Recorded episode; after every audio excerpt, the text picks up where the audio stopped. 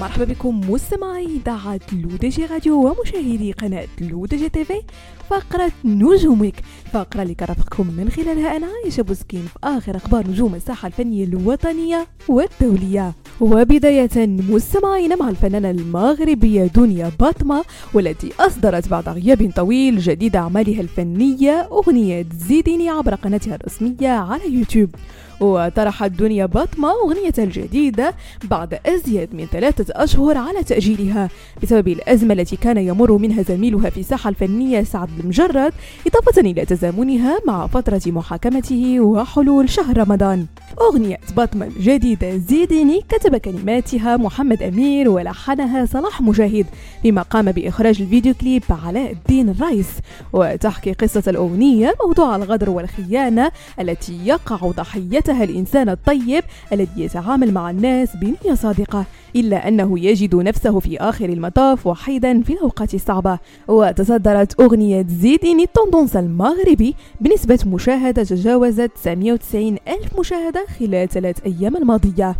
وننتقل مستمعين للفنانة هند الحنوني الملقبة فنيا بزينة الدودية والتي من المرتقب أن تطرح أحدث إصداراتها الغنائية وهو عبارة عن ديو سيجمعها بالمغني الشاب نعمان بالعياشي إلا أنهما لم يكشفا بعد عن موعد إطلاقه.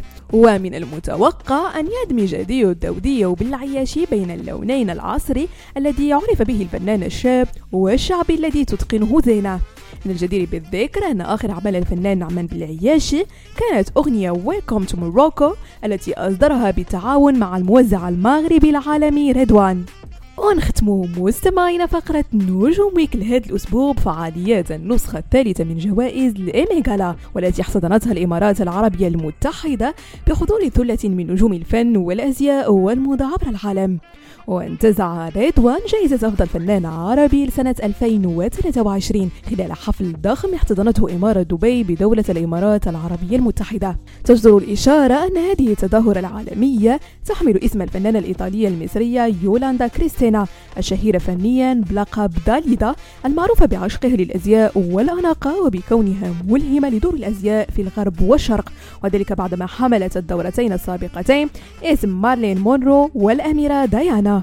بهذا مستمعينا كنكون وصلنا لنهاية فقرة نجوم week ضرب لكم موعد لا هادشي كامل على إذاعتكم الرقمية لو دي جي راديو وكذلك على قناتكم لو دي جي تيفي